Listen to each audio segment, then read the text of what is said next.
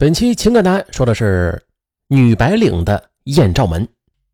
说是宁波的一名女白领交上男友之后，才发现这男友啊不仅是游手好闲，并且还染上了赌博的恶习，便果断的向她提出了分手。然而前男友却不依不饶起来，竟然以公开她的裸照相威胁她。幼稚懦弱的女白领也是忍气吞声，那是想方设法满足他的要求。但是却仍然无法摆脱他那毒蛇般的纠缠，不管怎么做都赎不回自己的裸照。终于在前男友的恐吓、要挟和高利贷债主的追讨之下，绝望的女白领则默默的给家人写下了遗书。啊，咱们详说。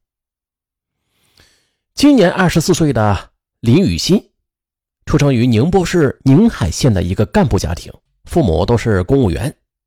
在优越的环境中长大的林雨欣是个标准的淑女，气质高雅，勤奋好学。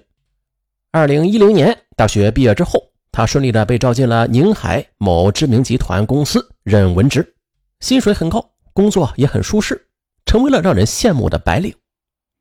二零一零年八月二十日晚上，林雨欣参加一个朋友的派对时，不经意间就发现有一个英俊的男子在注视着自己。他便大方的报以他一个甜甜的笑容。接着，一支乐曲响起的时候，这男孩竟然走过来，热情的邀他跳舞。林雨欣犹豫了一下，便跟着他走进了舞池。随着舒缓悦耳的舞曲，两人翩翩起舞。这男孩边跳边自我介绍，他叫葛东升，毕业于东北的一所名牌大学，现在啊是在南昌一家大型的企业当车间主任。这几天前，他正在休假，回宁海老家玩，恰巧啊就遇到了她这个美女，真是荣幸。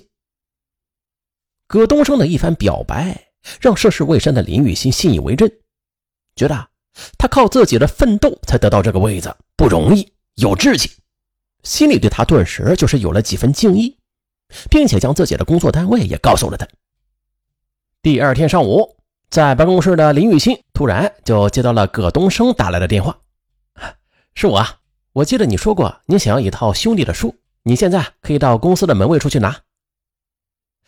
哎，林雨欣这才想起来啊，自己和几个朋友在闲聊时，无意中说出了他很想看余华的小说《兄弟》。哎，可是不想被他听到了，他激动的马上下楼去取。门卫的保安说，刚才有个小伙子将一个档案袋放在这儿就离开了。打开档案袋，发现果然是上下集两本《兄弟》。除了书啊，还有一支含苞欲放的红玫瑰。哇！林雨欣的脸唰的就红了，拿着档案袋，慌忙的就跑开了。当晚，葛东升就邀请林雨欣喝咖啡。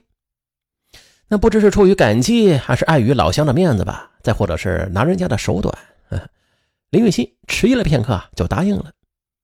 在交往中，葛东升获知这清纯美丽并且出手大方的林雨欣啊，是个独女。并且家境十分优越，而且大学刚毕业呢，父母就为他准备了一套将来结婚用的新房。假如能把他给娶过来，这就是人财两得呀！这以后的小日子该有多滋润呢？葛东升就做起了乘龙快婿的美梦，并且使出了浑身解数，对林雨欣是围追堵截。最终，林雨欣芳心一软，就成了葛东升的俘虏。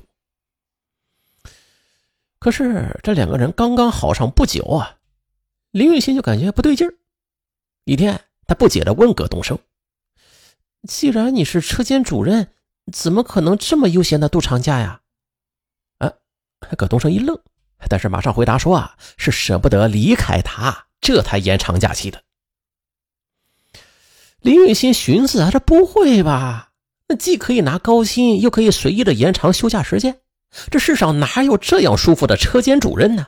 而且话说回来呀，既然他当车间主任又拿高薪，可为啥每回在付款的时候老占他的便宜啊？一日，葛东升不辞而别了。当天晚上，他发来短信说啊，要跟他网聊。在 QQ 里，葛东升跟他说啊，他去公司报道的时候被老总痛骂了一顿，还说万幸啊，若是再迟来几天，他可能就要被炒鱿鱼了。林雨欣则高兴的回复：“没被炒鱿鱼就好，以后你可不能那么自由散漫了啊。”此后每隔一两个月，葛东升便跑来见林雨欣。可是吧，每次见面啊，他都是在地摊上买一些不值钱的东西，并且每每临走的时候还伸手向林雨欣要钱，并且当林雨欣提出要到南昌看他的时候，他却以种种的借口来拒绝。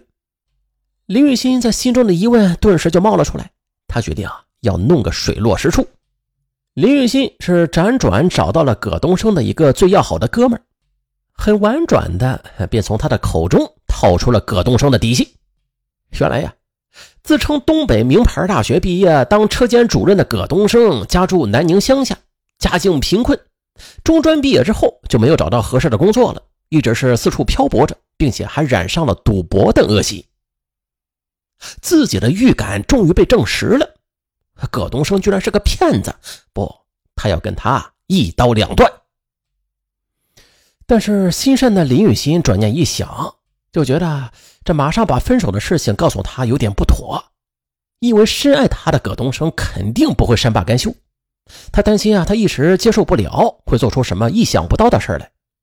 左思右想之下，他打算另外找一个新男友，然后让他死了这条心，再闹啊也是白搭。终于在二零一一年的一月份，林雨欣又是找到了一个各方面条件都不错的男友，很快便抚平了心伤。但是吧，为了稳住葛东升，林雨欣暂时没敢把实情告诉他。直到三月九日，在外鬼混的葛东升表示啊要回来看他的时候啊，林雨欣才含蓄的提出了分手，希望他们好聚好散，以后啊还可以做普通朋友。